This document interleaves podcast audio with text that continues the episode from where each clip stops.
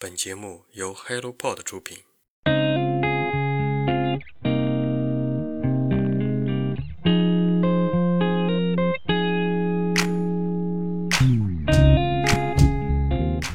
Hello，大家好，欢迎收听《人间观察》，这是一档探索有趣而独特灵魂的访谈播客。如果你想透过他人的视角观察不一样的生活体验，这档节目能为你的人生带来改变。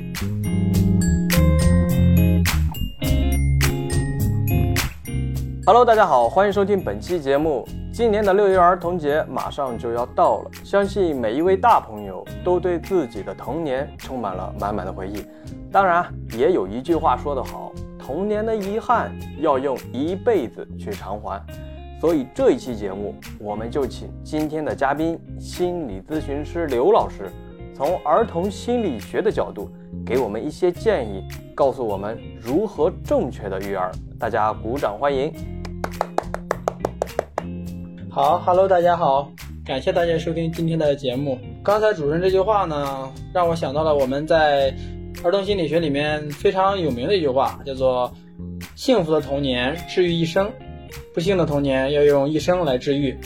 这句话可以说是流传甚广哈，也是充分说明了这个童年时期我们的成长经历以及我们童年时期的一个成长环境，对于整个人格、对于这一生的一个影响是非常非常重要的。所以呢，正好今天趁着这个，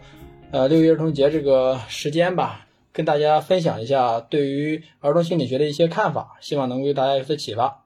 然后刚才主任提到了说。分享一些建议，怎么样可以科学育儿？这个吧，实话说，这个话题就比较大了哈，因为这个育儿它是一个非常广泛的领域，它的涉及的事项也非常多。这里的话，我觉得今天我可以从大体三个方面给大家做一个分享或者说科普吧。主要三个方面就是，第一个就是要通过学习和掌握规律，学习和掌握儿童心理发展的一个规律的科学性，这个是非常重要的。第二个大方面呢，就是家长的一个态度。家长在这个从孩子出生到孩子逐渐成长的过程中，跟孩子的养育相处，要遵循什么样的一个态度？第三点呢，就是多观察、多思考、多沟通，这也是对于家长的一个，呃，其实跟态度是一个相关的吧，但我觉得它比较重要，就单独呃觉得也有必要提一下。那么咱回到第一点，就是说学习和掌握规律这一点，呃，有一个特别简单的道理，我觉得大家肯定都懂哈。我们做任何事情，只要想把这个事情做好，肯定需要循规律而定，就是说要按照它的规律来做事儿，肯定不能说不不管规律，然后自己想怎么干就怎么干，那肯定不行，那什么事都要出问题的。其实，在育儿这个问题上也是这样，首先得学习和掌握一定的规律。其实，儿童心理学呢，它是发展心理学的一个一部分吧，主要指的就是从孩子出生到青春期之前这一段，因为青春期往往是有另外的特点了。这一段大体可以分这么几个大的呃时期哈，首先就是从孩子出生到一岁左右的一个时期，这一段时期通常在心理学上被称为口欲期，就是吃饭那个口口的口腹之欲那个口欲期，有的也叫口唇期，一般是零到一岁左右，呃，但是也没那么死板哈，你说一一岁半左右，甚至两岁左右，它也是有可能的，只是通常一岁左右之前的这个时期是比较多的，这个时期孩子的主要特点是。他需要得到及时的安全，他主要是形成孩子安全感的，要得到及时满足。那就比如说孩子这个时期会随时随地的哭闹、睡不好、要吃奶等等的，这是一个最大的特点。所以这时期作为妈妈而言也是非常非常辛苦哈，可以说几乎是不分昼夜的去进行哺乳。但这个呢，它就是孩子成长一个非常特殊的阶段嘛，就一岁以内，孩子太弱小了，他必须得这样，这是。确实是对妈妈的一个很大的考验，所以这个时期最最重要的一点就是及时满足婴儿的需求，就是他只要饿了就必须及时的给他吃奶，他只要是哭了就要及时的哄，形成一个安全感，这是非常关键的。第二个时期呢是叫做肛欲期，就肛门那个肛啊，然后它通常是在一到四岁这个阶段，嗯，当然了，一到四、一到三、二到四，这这都是可以的，它都是一个范围化的。这个阶段主要特点在于。婴儿，嗯，这个时候不能叫婴儿了，应该叫幼儿了。二到四岁差不多得叫幼儿了。他主要是通过控制自己的大小便来获得一种控制感，形成安全感。这个就跟口欲期不一样，口欲期主要是通过奶头，他通过这个吃东西，通过跟嘴有关的，是去获得安全感，去呃建立一个关系。其实，呃，有经验的妈妈们肯定会注意哈，就是一岁以内的孩子是特别喜欢吃手的，特别喜欢把这个手放在嘴唇这一块的这样一种感觉，就正好符合刚才那个特点。而对于刚预期，就是一到四岁这段时期呢，呃，往往就是通过控制大小便了。我记得以前的时候，有一个我们上课的时候，有一个家长也聊过一个困惑，他说他的孩子好像老是喜欢憋屎，就是嗯想上厕所但不去，他就憋着，然后那个家长就很困惑嘛。后来我们的老师给他解答，因为他那个时期呢，正好是一个呃还处在刚预期的一个阶段的孩子，他们呢是你想孩子刚出生的时候是什么都控制不了的，一什么都要依靠爸爸妈妈。而在这个时期呢，他已经可以自主的控制大小便了，就是说他可以，我想尿尿就尿，我不想尿我能憋着，他有这样一种能力了，他会觉得很兴奋，他会想着总要去尝试，总总是要去体验这个过程，因为他觉得他能控制自己的身体了，他有了控制感，他会很兴奋很开心，这是刚预期的一个特点，是主要是通过控制大小便形成一种控制感，获得安全感。嗯，这个时期呢，我们其实有一个呃类似于小故事一样的一个。不算是学术观点，但是是很多人都接受的一个观点，就是这个时候很多婴儿他喜欢尿尿嘛，喜欢把尿尿在地板上之类的嘛，还有很多孩子喜欢尿完之后他用脚去踩这个尿，踩的到处都是。嗯，这个时候其实家长们往往会有一个误区，就觉得不想让孩子去踩，觉得他弄得很脏啊，怎么样的不卫生。其实呢，这种吧，你不能说不行吧，你管着他也可以，但是其实最好的做法是不去管他，就让他随便去踩就行。可能家长会因此而增加一些劳动，需要去打扫卫生，但是对孩子的发展非常重要。因为什么呢？这个时候我们有一个比较不成文的说法，就是孩子把他的尿踩出来的这个图形，就是他以后事业的版图。就就是是不是觉得很有意思？说这个 就一般很多人没怎么听过这个说法啊。对对，第一次听说过。对，这是一种比喻，就是什么呢？因为这个时候你如果让孩子自主的去控制。呃，他想要控制的事情，比如说他已经能控制大小便了，他撒了尿之后，他还能自己去踩，去随意的对这个尿进行处理的话，他的一种控制性、一种自主性会得到极大的满足与提升。这个时候，对于孩子这种自主性，包括他自我的意识啊这方面，都有很高的一个提升。所以说，就非常容易形成他的一种呃安全感和一种这种呃。自自信方面的一些东西吧，就是对将来以后还是有很大帮助的。所以这个时候，如果说能够家长允许他去做这些事情的话，他的这种爱呀，这种对于人格的这种健全度啊，都是有提升的。所以他以后再去打拼事业的时候，也会有更好的一种动力也好，还是说这种。呃，劲头也好，其实是有一定关联的啊。太让我纠结了，真的。如果我的孩子在家里在地板上撒尿，然后孩子踩的话，我我觉得我不知道能坚持几次啊，估计也就一次两次。在后边如果再踩的话，我觉得我要要崩溃的感觉。对，其实很多的家长都是不能允许的，因为觉得这个孩子太脏了，因为孩子一切造成的结果，他都要去处理去去收拾嘛。增增加工作量嘛，而且会觉得不卫生嘛。但实际上从心理角度，它是有积极意义的。这其实也是很多育儿的一个观念的呃不足吧，所形成的一些这个不了解的地方。而且其实除了呃这个问题，其实不会太严重。就是他但凡是去踩自己的尿呢，一方面是因为他觉得自己能控制一些事情，再者呢，他是出于一种好奇。或者说一种顽皮，他出于一种好奇、一种探索世界的方式，其实是，所以说他几次之后就会够了，他不会一直这样下去，他也也也会厌烦的。他只要得到了满足就 OK 了。你说起踩尿的话，那些踩什么下雨之后踩那种水潭的话，是同样的一个控制欲的表现吗？呃，不太一样，因为这个尿是他自己撒出来的，而水潭那个是外界的，这个不太一样。嗯，这是说到刚预期了，下一个时期就是三到六左右，当然也有可能是四到六岁，它都是一个范围。是叫做性器官期，这个时期其实主要特点就是它会有一个生理性别的区别了。就比如说，不管男生还是女生，他开始对自己的性别感到好奇了，他知道自己是男的或者女的了。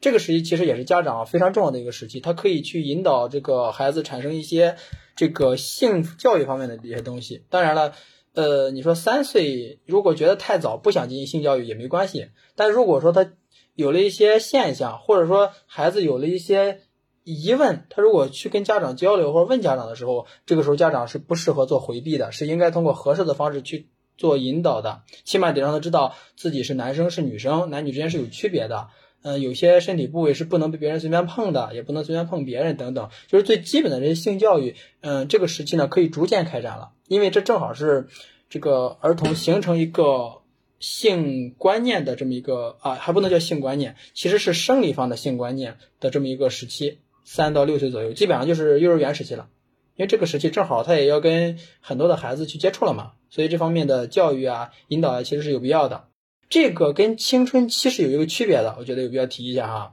青春期也是会有一个性别方面的一个意识，但那个呢，主要是心理方面的性别意识。比如说，我是一个男人，我是一个女人，男女之间的两性关系，男女之间的这种情感方面的发展，那个主要是心理层面的性别上的一些意识。而三到六岁这个时期呢，它是生理层面的性别意识，就是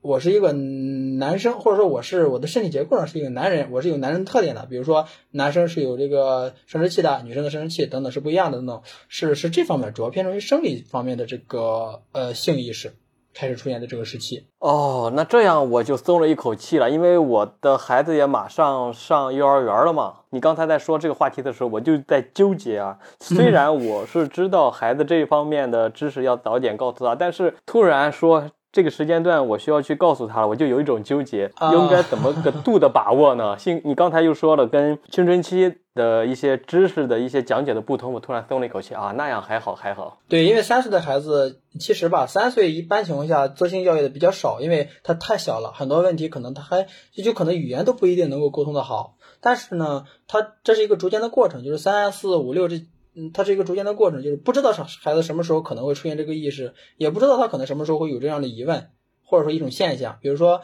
可能三四岁的孩子开始逐渐的去探索自己的身体，开始去摸自己的这个小鸡鸡之类的。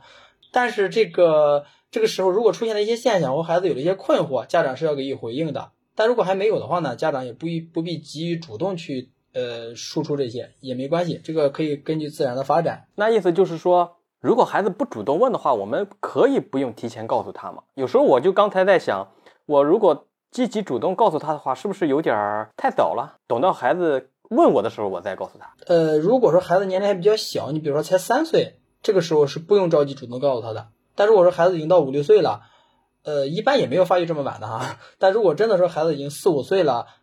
呃，这个时候家长可以稍微主动积极告诉他一下也没关系。这个其实还是主要是根据孩子的生长发育情况，以及他在日常生活中的一些表现，他有没有这样的困惑，或有没有这样的一个迹象。我总结一下，就是告诉我的孩子一些男生和女生、男孩和女孩的生殖器官的不同，然后再告诉他要保护好自己，不要让呃外人碰自己的这些身体，同时也不要去碰其他人的就是身体就可以了，对吧？啊，这个不能说的这么。简单和绝对化哈，其实这个儿童性教育这方面是一个，其实是一个挺复杂的话题，这个是一时半会说不完的。不光是就是生理性别的不同，对自己身体和别人身体基本的尊重，这已经是一个非常非常太基本的东西了。实际上还会涉及到其他的呃各种方面的东西。你比如说，最起码上厕所的话，你不能随便上了吧？包括说这个呃。哦，嗯，这个是身体的哪些部位是可以接触的？比如说跟小朋友做游戏的时候，对吧？你可以弄弄胳膊呀、拉拉手啊之类的，小朋友们都没关系。但是你不能去摸人家的不该摸的地方吧？等等，其实涉及到很多的东西。只是说，呃，简单说的话，主要就是这这些方面。但是实际上它包含东西还是很复杂的，这个一时半会儿是说不完的。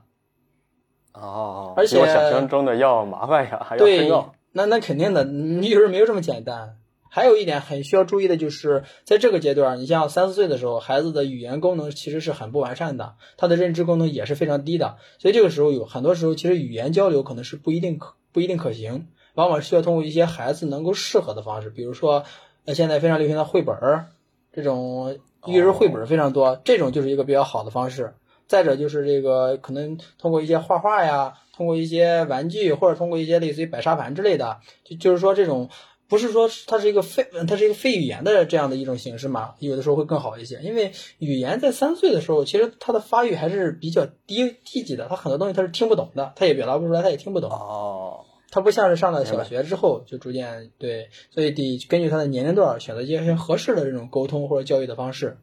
绘本也就是一个很不错的方式。也就是说，通过你刚才的方式，比如说通过这种性教育的绘本或者是些画图像的方式，然后让他看到这些图像身体的哪个部位，然后开始理解，是吧？这是一个不错的方式，因为我知道现在有很多类似的绘本，绘本现在这个呃已经是一个很成熟的方式了吧？就是其实各种各样的主题的绘本都挺多的。从很多的我们咨询的家长或者说我们的一些呃同行来讲，这方面是一个很不错的方式。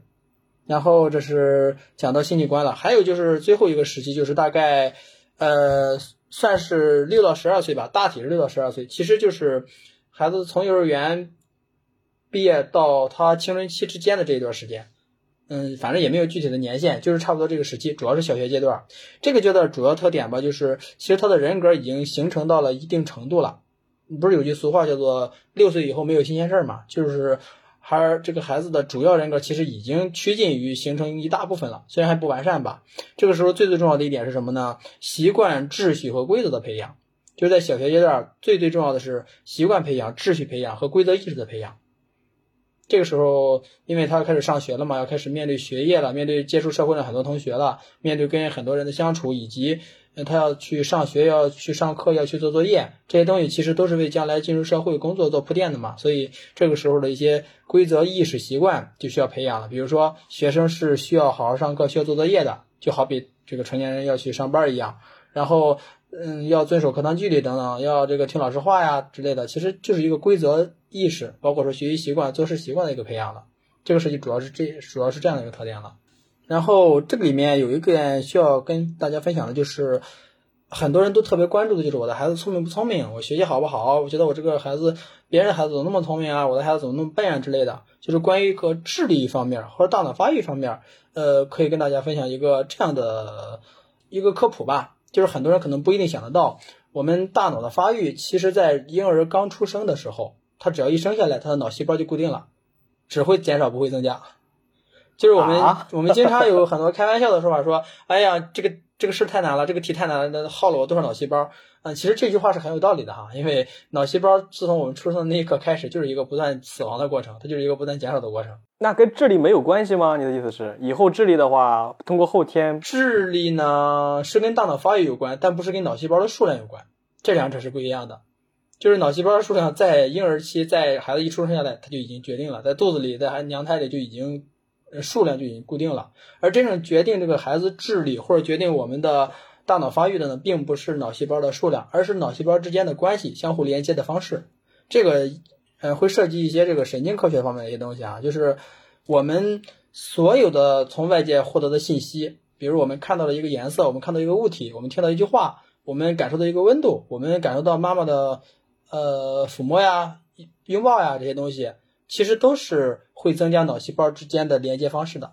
就是说，这些东西实际上所有的体验。它都是建立了在这个大脑脑细胞之间的一种连接的，可以理解为神经网络吧。就是说，建脑细胞与脑细胞之间，就是神经元与神经元之间的一种连接，它构成了各种复杂的连接。我们所有的这个大脑发育和所有的这种经验呀、学习啊、认知呀，其实啊最最本质、最最就是说最基层的那种，如果说是神经元之间的那种解释的话，它就是不同神经元之间的各种复杂的链接。孩子的智力如果是要提高的话。它最终的目的是神经元之间的连接变得越来越复杂、越来越强，是吗？呃，对，越来越多、越来越复杂。而这个神经元之间的链接，它建立的这个网络的复杂度与庞大程度呢，是跟孩子的体验正相关的。就是说，孩子的体验越多，孩子的经历越多，他对外界的感受越多，他建立的就越多。所以说。呃，现在你比如说像乐高呀，或之类的各种各样的玩具，各种各样的这样的这种看起来其实挺复杂的东西，在这个育儿中越来越多的出现了嘛，其实就是起这样一个作用，就是丰富孩子的经历和丰富孩子的感受，就是他看到不同的物体、不同的形状、不同的颜色、不同的东西、不同的事情，呃，不同的这个方式，比如说不同的结构方式、不同的这个什么什么知识呀、语言呀、感受啊，所有的这些方式都会影响他大脑的发育。越丰富，可以说大脑发育的会越完善。孩子要让他小时候要进行各种各样的经历，各种各样的尝试，然后参加很多的这种各种课外活动、课外补习班、培训班嘛。我一听怎么感觉压力好大，还要鸡娃的感觉？不是这么理解啊！你前面说的这个体验经历是不错的，但是跟后面的补习班这个不是什么相关性。其实补习班非常单一化，因为所有的补习班其实都是在学习知识之类的。它不是，它不一定是增加体验的，它不，它不是增加人生的事情啊，呃，故事呀，或者说各种经历，它不是增加这个，它就它是学习知识的，这种其实是很单一的。你比如说，今天做一个这样的游戏，明天做一个那样的游戏，后天讲一个这样的故事，今天摸摸土地，明天摸摸树木，后天摸摸桌子，呃，或者说后天看看这个颜色，今天看这个形状，这种不一样类型的体验，就是看到的、听到的、身体感受到的，这些都是体验。哦，也就是说，带孩子出去玩的话，家长陪着他去公园玩啊，去什么逛街啊，甚至去带他去旅游啊，也比去培训班好，对吧？嗯，从大脑发育的角度来讲吧，呃，应该是这样的，它更丰富。呃，但是呢，这个大脑发育它是一个很复杂的过程，并不能绝对的就说多参加这些活动一定比他上补习班强，不能这么说。因为上补习班呢是非常直接的传输知识的方式，他如果说经历足够多，学的足够多，他肯定比别的孩子掌握的知识更多，因为这个他的角度不同。但是呢，他的大脑未必是很聪明，但他可以学的知识更多呀。所以这个就要看从从不同的角度来来讲了，多样性还是很。复杂的啊，对对，这其实因为孩子的智力其实也是先天和后天的影响。先天就是他只要一出生，基因一确定，那就那样了，基本就很难变了。而这些东西都是说后天的影响可以改变的，就通过后天增加体验是可以改善或提升这个孩子的智力或者他的这个大脑发育智商水平的。但是能提升多少，谁也不敢保证，因为先天条件已经摆在那儿了，只能说后天反正尽力的去可以提升，或者尽力的可以去呃更完善。那先天还是很重要的，那肯定很重要，先天是必须是很重要的，只是说先天它是已经确定的，无法改变了，所以我们所有的努力都在集中在后天上，因为先天是无法改变的啊。乐观点的话，就说后天很多重要，其实真实情况是。呃，先天如果底子不够的话，你后天再怎么努力，其实还是不太理想，对吧？但是会有改善呀，因为有一些人即使先天条件很好，他后天如果没有做好的话，也会浪费呀。如果大脑即使有潜力，但没有开发出来，不也是浪费吗？这是刚才嗯讲的第一点，关于这个学习和掌握规律的。第二点主要就是一个家长的态度了。这一点其实说起来非常简单，就是一个抱持。抱持是我们在健身教育或心理中常用的一个概念，一个说法就是。抱持性的环节，意思就是说，呃，举个例子比较好理解，比如说，呃，孩子小的时候吧，孩子小的时候没有危险意识嘛，他可能想要急切的去探索世界，什么都想干。这个时候，他想爬到一个桌子上去玩，但桌子又很高，他如果爬到桌子上去的话，很容易摔下来，是很危险的。但是孩子他。他在逐渐探索世界的过程中嘛，他对一切都好奇，他不知道危险，也没有危险的概念，他就想上去探索，想去玩。这个时候，一个抱持性的态度，家长一个抱持性的方法就是，我把你抱上去，让你在这玩，但是我会时时刻看着你，我会保证你在桌子上随便怎么玩，但就是掉不下来。这就属于一种抱持性的话，就是给予你支持，但也给予你安全的托底，会让你去做一些探索。哇，你说的这个例子。我发现我好像是完全的反面的例子了，我就是不让他去爬，然后让他放下来说：“你不要去爬，太危险了。”啊，多大的时候？现在三岁。三岁没关系，其实还是可以去调整，或者也不会有太大的影响。这只是说一个比较好的、比较理想的方式，或者比较良好的态度是保持。但是，嗯，其实也有很多家长不是太保持，他总是想着尽量让孩子避免一些危险，避免一些这种风险，也没有太大关系。他只是说。好与更好的区别嘛，也没有太大的关系。但是如果有那种更保持的环境呢，孩子会得到一个更好的发展，因为他在父母托底、没有安全隐患的情况下，因为父母一直看着他嘛，他也不会掉下来。在没有安全隐患的情况下，他可以去非常尽情的探索，非常尽情的去感受和体验。这其实是一个更好的方式，但也不代表说不这样就不行。哦，我明白明白，为什么这样？是因为小时候的时候，他从床上掉下来磕倒过，嗯，然后出了很多的血，然后当时其实这个事儿也是一个非常大的教训，导致我，呃，一看到孩子爬到高的地方，我就心很慌，真的，当时就是一看到这样的场景，我的腿老是会麻一下，就这种一朝被蛇咬，十年怕井绳的这种，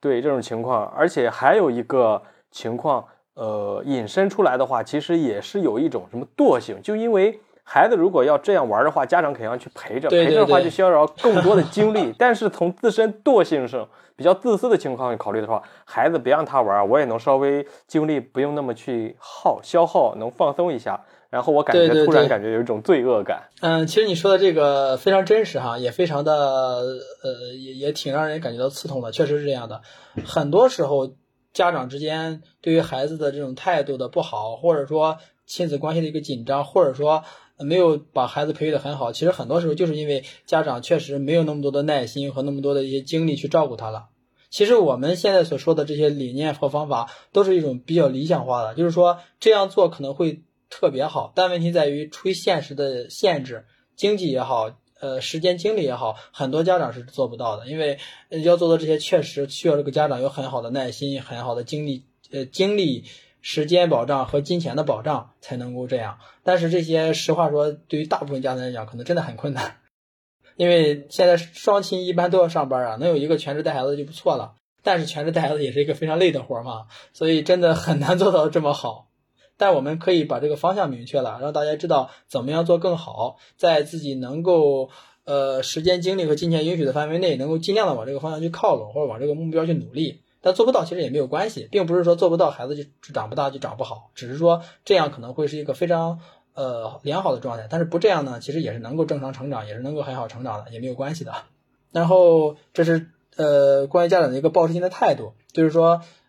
家长要兜底，让这个孩子有一个确保安全的状态下，能够非常自由、非常尽情的去各种探索。啊，当然了哈，有一个前提就是确保保证安全的情况下。你比如说，他老是想去摸刀啊，老是想去摸这个插座呀，这个你就别抱持了，你就直接制止就行了。他不是说什么都要抱持 的，他都快走到桌子边上了，你就别让他再往前走了，肯定你要去把他抱住，或者让他去那个安全的，这个是要保证的。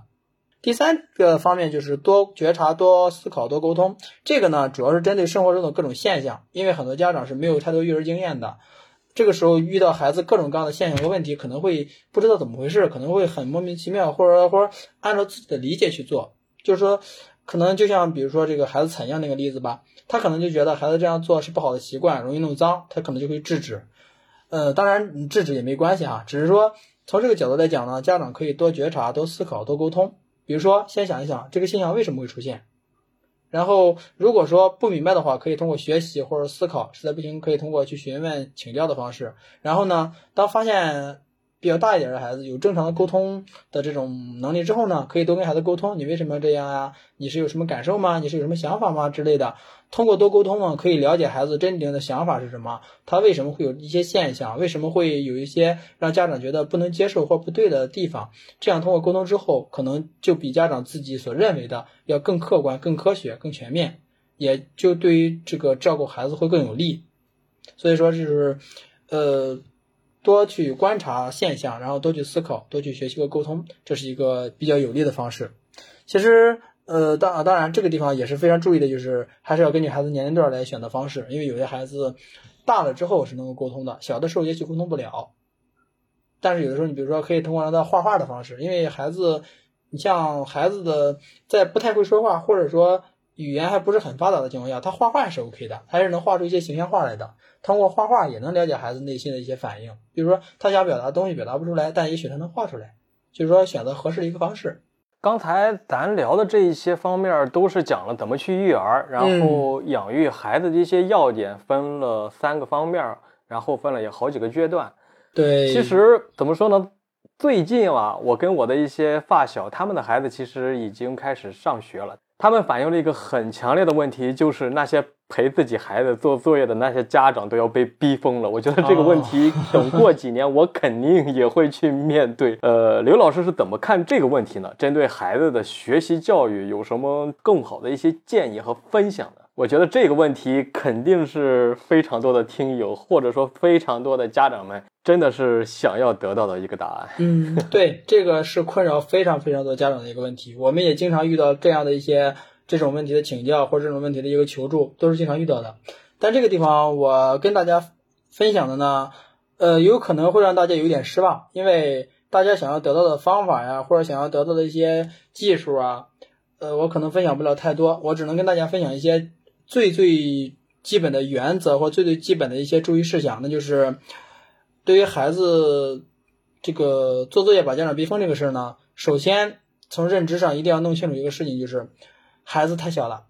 尤其是你像一二年级、二三年级的孩子，他们是刚刚开始接触学习、上学这个事情。就像刚才第一部分讲的一样，他是有一个基本规律的。他以前的时候是没有接触过文字的，也没有接触过数学、数字什么的东西的，大部分情况下是没有接触这些东西的。他有一个逐渐适应的过程。越小的时候越难，所以说一二三年级孩子的学习障碍是非常困难的，这是一点。再者就是，你像孩子做作业的时候，我觉得有很多家长疯狂的点在于发现这个孩子特别马虎，他明明是很基础的知识，也学过了，他也会，但他就是容易做错，就很马虎，然后特别容易失误。再者就是，他下了课他就应该去做作业呀，他怎么老想玩的？他他非要怎么着怎么让他做作业，他就是不想去做，对吧？这各种各样的这种烦恼，我觉得家长可能有很多。但实际上呢，有一点我们需要弄清的就是，虽然这些事情看起来，呃，并不是太好不好，但是呢，它是属于正常的现象，就说它是属于一个正常的不好的现象。就好比我们成年人，谁下了班愿意加班啊？成年人有那么强的一种，对啊，成熟的思想观念，他也不愿意加班啊。那孩子下了学，谁还愿意做作业呢？他也不想做，他其实道理是一样的。而且自己不想加班，然后回家逼着孩子做作业。对呀，其实对于成年人而言，不很多成年人也有拖延症嘛？谁都知道拖延症不应该呀，但也会有啊。而且成年人去做事情的时候，不是也是有马虎失误的时候吗？成年人都会犯这样的错误，孩子犯也是很正常的。首先要明白，这是一个非常正常的现象，千万不要因为这个现象而抓狂、崩溃、过度的烦躁，这个是没有必要的。这个是等于是跟自然规律过不去，只能是增加自己的这种痛苦感。估计是家长的希望自己的孩子比自己优秀吧，所以要求很严格。会有这个因素，但是呢，也会有一些对于客观现象无法去接受的这样一种心态在，因为可能自己就这样了，在孩子上又看到这一点，那就更不爽了。所以说，这是首先要确立的一点，就是要知道这些现象都是很正常的。当然了，现象正常不代表可以任其发展，那是肯定不行，还是需要增加引导和干预或者说管理的。因为孩子小的时候需要的就是引导、干预和管理和教育，这样他才能够顺利成长成一个比较健康、比较正常的一个人嘛。所以说，嗯，面对这些比较正常的现象，也是需要去帮助他。嗯，但是呢，这个帮助的过程中，切记需要的原则是。以多鼓励、多引导、培养自信为主，千万不要以打压、侮辱、嫌弃和这种训斥的方式，千万不要这样，因为这个里面会涉及到一个呃，涉及到一个心理学原理，我分享给大家，就是如果说过度的关注、过度的打压或者说训斥孩子的话，很容易让孩子在这个问题或在这个节点上产生很重的心理阴影。有个呃心理学上叫固着，就是说。他在这个事情或在这个现象或在这个问题上，他已经产生了一种结了，这个结会影响他很久很久，时间越长越不好去化解。比如说什么样的影响呢？比如说这个题做错了，做错了就是做错了，马虎也好，还是说失误也好，你去纠正给他，让他知道自己错了，怎么样是正确的，然后再通过练习让他去巩固这个知识就可以了。千万不要说这么简单的问题你竟然都做错了，你怎么那么笨呢？你你是不是个白痴？你是不是傻呀？千万千万不要用这种方式。因为这种方式对孩子而言，他不是在纠正错误，不是在去引导孩子如何学习，他是在去训斥、侮辱孩子，这是对孩子人格造成影响的。就是你不是因为这个题做错了，你失误了，而是因为你就是个笨蛋，你就是个白痴。那样的话，对于孩子而言，他时间长了以后所形成的认知，也不是说我这道题做错了，我可以改正，而是啊，原来我是个笨蛋，原来我是个白痴。因为孩子对于家长的话是非常受用，是非常认同的。家长说多了之后，孩子。在内心潜意识里就会信以为真，就会觉得，看来我就是个白痴，看来我就是个笨蛋，我就怎么着都学不好。那那那都这样认知了，那还学什么呀？他怎么着学不好？他他他就学不好了，而且他也不愿意学了。那脾气管不住怎么办？我觉得道理可能家长都懂，但是碰到那些比较急的性格的人，他就是管不住这个脾气，压压压能压十分钟二十分钟，但是他写作业可能得一个小时一个半小时，那压不住了，那该怎么办？我觉得。哎，其实非常纠结的一件事。嗯，压不住了。对于当下的场景来讲，比如他就是在辅导孩子作业，他就在家里这个环境中。对于当下这个场景来讲，最好的办法就是在他爆发之前赶紧离开，在他爆发之前赶紧躲出去，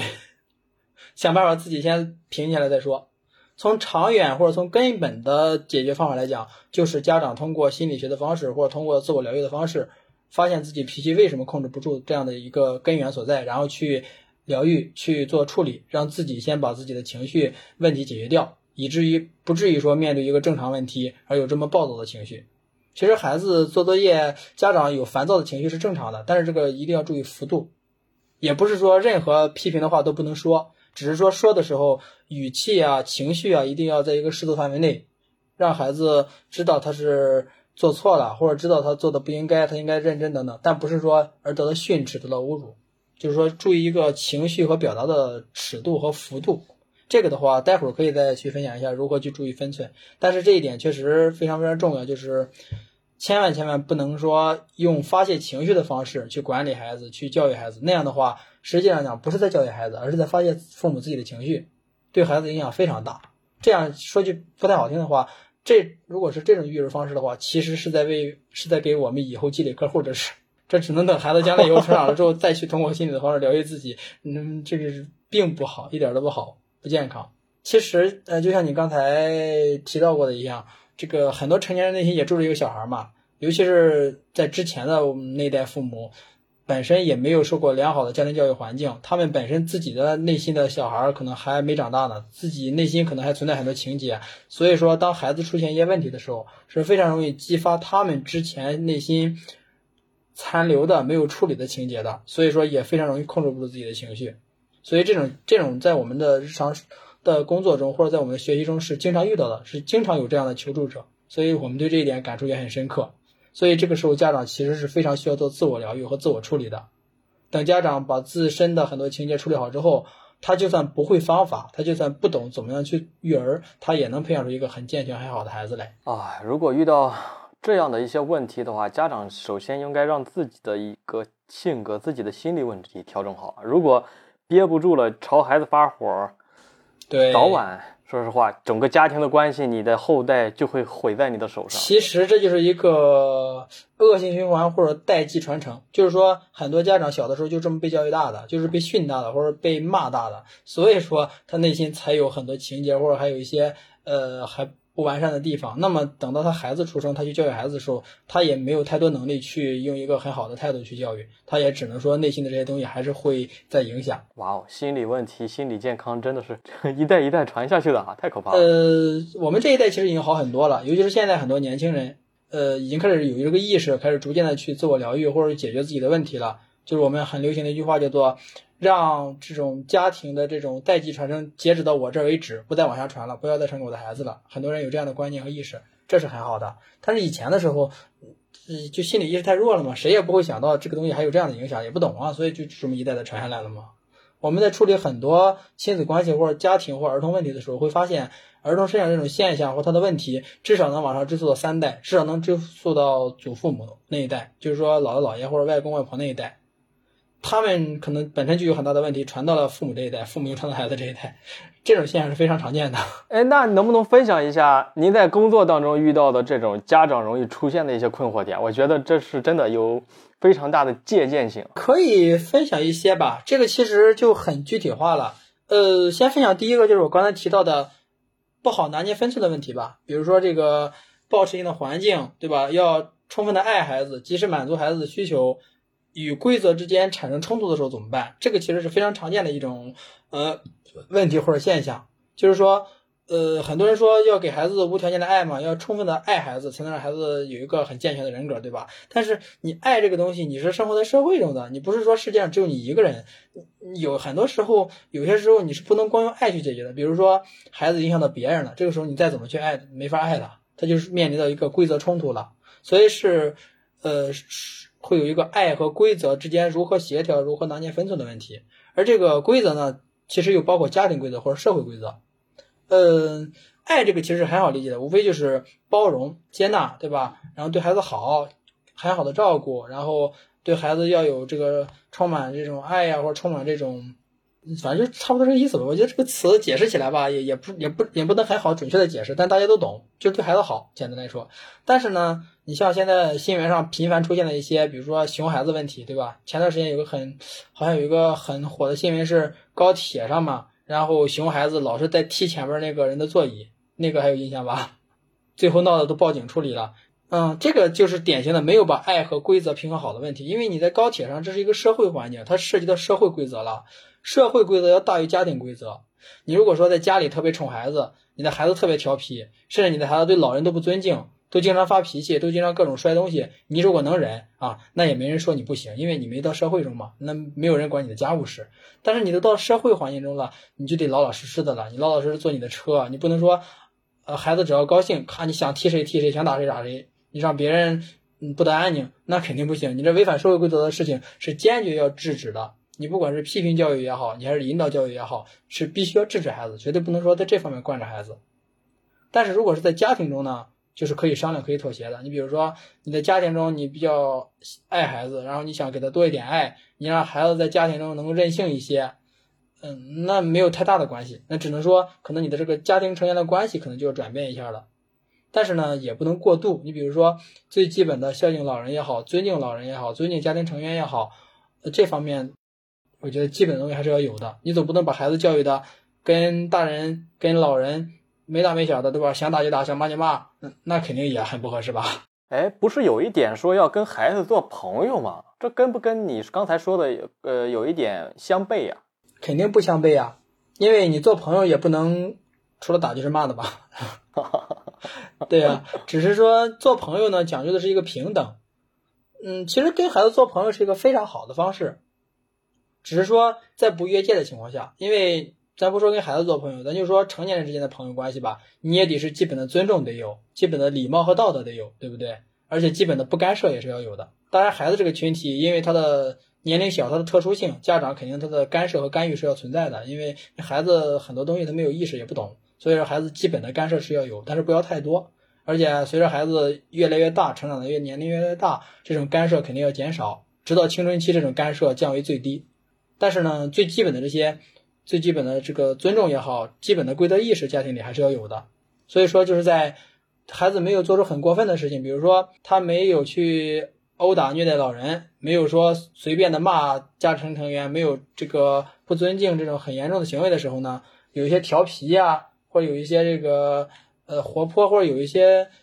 犯一些小错误之类的，这个东西呢就。不需要去太过于关注或者矫正了，就让孩子明白有些事情怎么样才对就可以了，就不需要说花太大力气给孩子一个太大的阴影，就就就不需要存在了。所以说，这个爱和规则的，呃，很难用特别准确的语言去给出一个界限啊，这个很难。但是，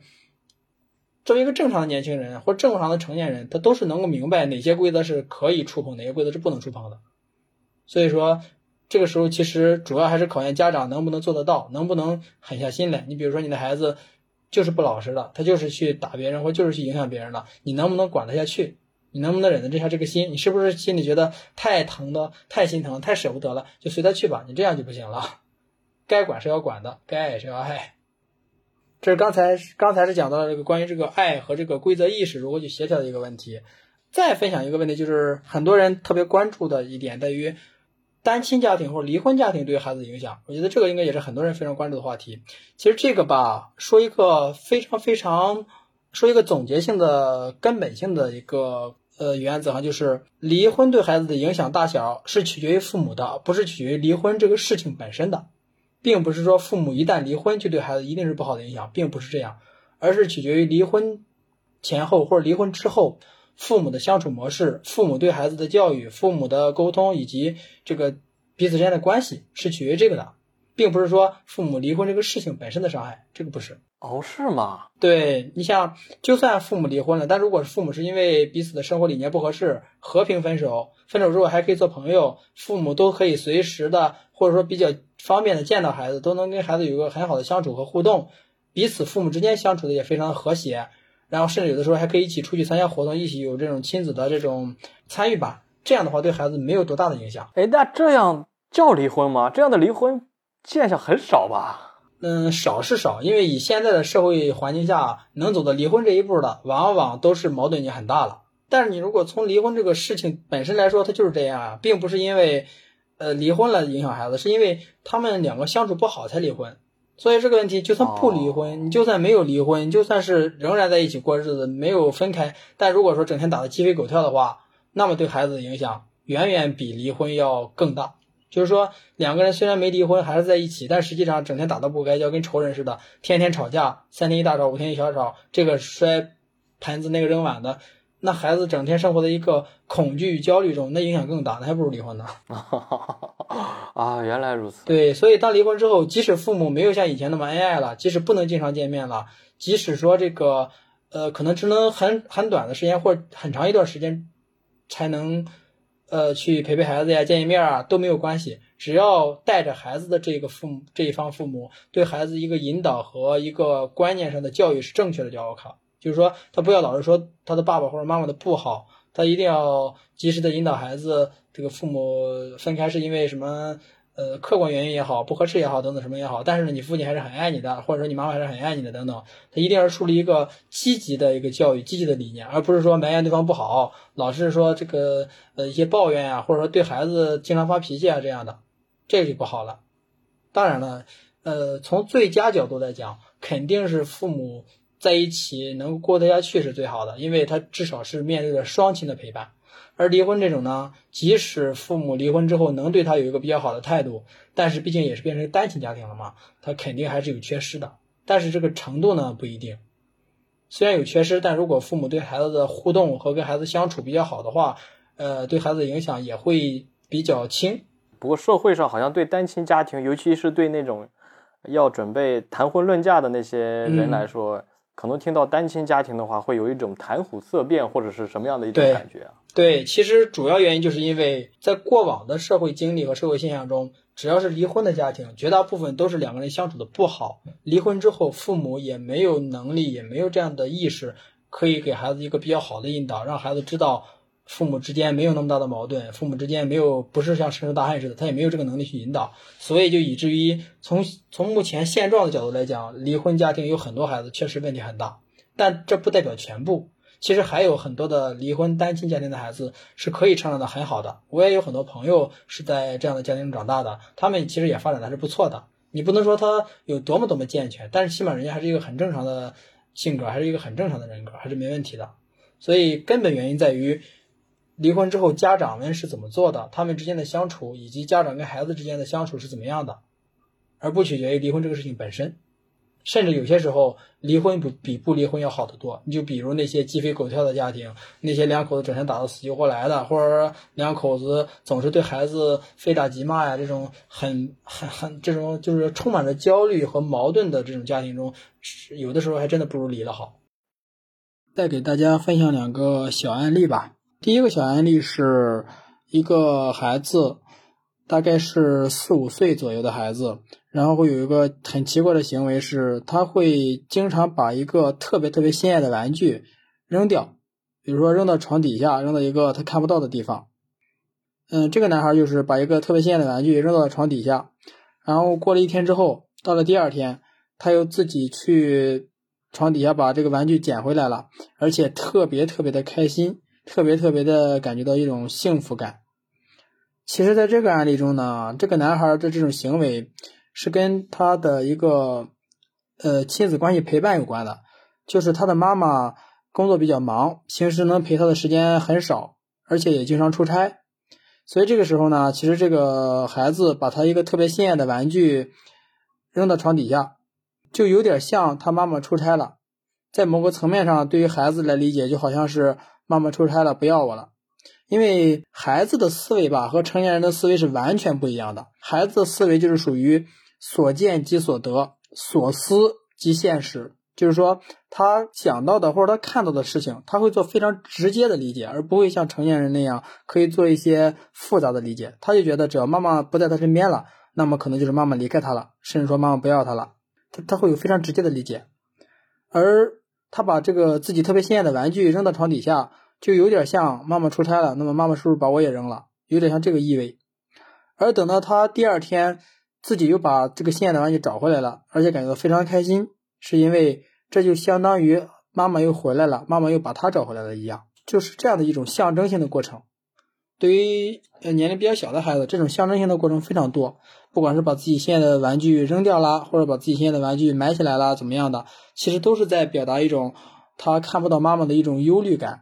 但是呢，他又非常希望妈妈能够回来，能够出现，所以说就用这种方式，然后去。就像表达一种信息一样，去传递这样一种信息，或者说去实现这么一个象征的过程，希望妈妈能够早点回来看到他，早点回来陪他等等的，是有这样一层含义在的。嗯当然，这个就不适合做过深的分析了，就能理解到这一层就可以了。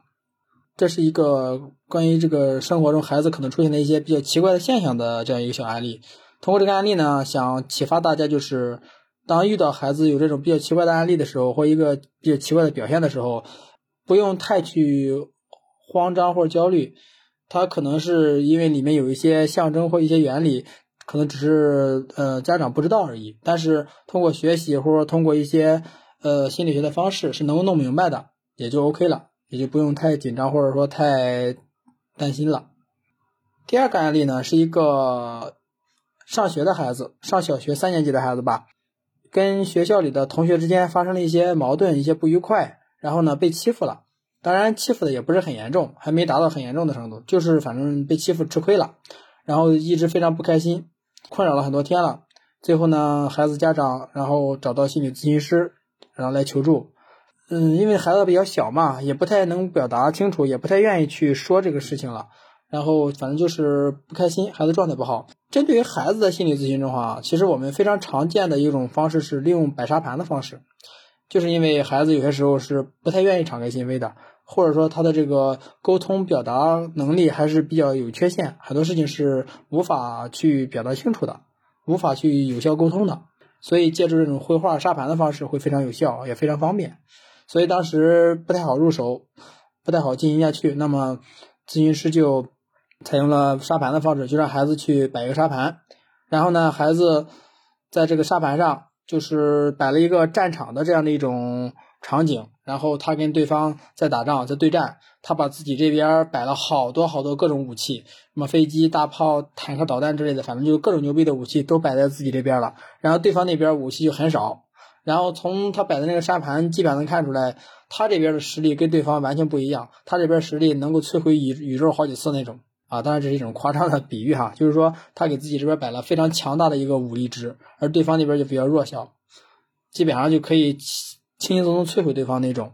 然后摆完这次沙盘之后，就很神奇的是，然后这个孩子就就没什么事了，就已经恢复正常了，也没有什么嗯低落的情绪了，一切恢复正常。这其实就是通过沙盘实现了一种他内心的一种整合，或者内心的一种呃情绪的处理宣泄。就是他其实没什么大问题，就是因为在学校里受欺负了嘛，但是事儿又不大，又不能说无限的去怎么处理学校里这种事儿，因为学校里小朋友之间发生一些矛盾啊，一种这种小冲突啊，这很正常，你也不能说上纲上线的怎么着，他孩子心里就有点像这口气咽不下一样，他心里就很不爽，因为他被欺负了嘛，他占下风了，所以这个时候通过这样一种方式，让孩子在。通过沙盘上实现了一种成就感，一种战胜感，就感觉好像战胜了对方一样，然后心理上获得了一种平衡，情绪得到了疏解，也就 OK 了。因为孩子呢，他是一个还是非常单纯、非常天真的这么一种心理状态嘛，他太小了，所以说他完全可以通过这种呃想象也好，还是说通过这种模模具性形式也好，他都能够通过这些形式得到一些感受。他在。比如沙盘上，他摆的战胜了对方，把对方打的毫无还手之力了，他内心就觉得自己已经出了这口气了，已经把对方打败了，他是可以实现这样的一种效果和目的的。他不像成年人，成年人属于我不可能说我摆个沙盘，或者我在别的形式上，呃，告诉自己我赢了，我成功了，我就行的。成年人是属于，因为太太现实了吧，就是属于我必须在实际中把你打倒，不然的话我出不了这口气。孩子不是，孩子很多时候在象征层面就可以去实现这样的一种结果。所以说这是分享的两个小案例，然后希望能够对大家对于这个孩子的一些奇怪的现象，或者说对于孩子的这种思维模式，呃，能够有一定的理解和帮助啊。对。说的真的是怎么说，直指人心啊！这种感觉，其实有很多的这种比较奇怪的现象吧，都挺多的。但是，毕竟咱们这个直播时间太有限了，我就分享不了太多太多了。所以只能说，总的原则反正就是可以用一句话来概括吧。这是我们在心理学和育儿中经常用到的一句非常非常重要的话，叫做“不含诱惑的深情，不含敌意的坚决”，就是说在育儿中的一个最总体的态度。不含诱惑的深情，其实指的意思是说，对孩子好，爱孩子，目的是为了让孩子生成长的比较好，为了让孩子能有一个健全而且独立的人格，而不是为了说我对你好，或者说，呃，我给你好的照顾，是为了让你永远离离不开我，留在我身边啊，让我对我产生依赖啊，而不是这样的，是以培养一个独立而健全的孩子的人格为目标的，而不是想把孩子绑在肩绑在自己身边。这就是一种不含诱惑的深情，而不含敌意的坚决呢，指的就是说，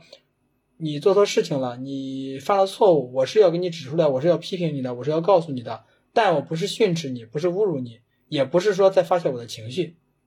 而是我就事论事的跟你交流这个事情，跟你沟通，你这个事情做错了，不含敌意的坚决。也就是说，在教育孩子的过程中，教育就是教育，不是发泄情绪，不能说是在带着各种情绪色彩、带着各种情绪暴力的情况下去跟孩子去沟通啊，或者教训啊，那样的话就不行。所以说是不含诱惑的深情，不含敌意的坚决，这是我们经常用到的一句话。非常感谢刘老师给大家普及了儿童心理学的相关的一些内容。真的，虽然我自语是看了很多的书，其中就包括育儿的一些书，但是听了刘老师这将近一个小时的分享之后，我发现我真的有太多太多需要改的一些东西了。如果我不去改变它，不去从自身开始。在观念上进行一个变更的话，我觉得我甚至会酿成大祸呀！时间也差不多了，非常感谢刘老师和大家分享了这一期的儿童心理学相关的一些内容。好，今天的节目到此结束，我们下期再见，拜拜！再见，感谢大家收听。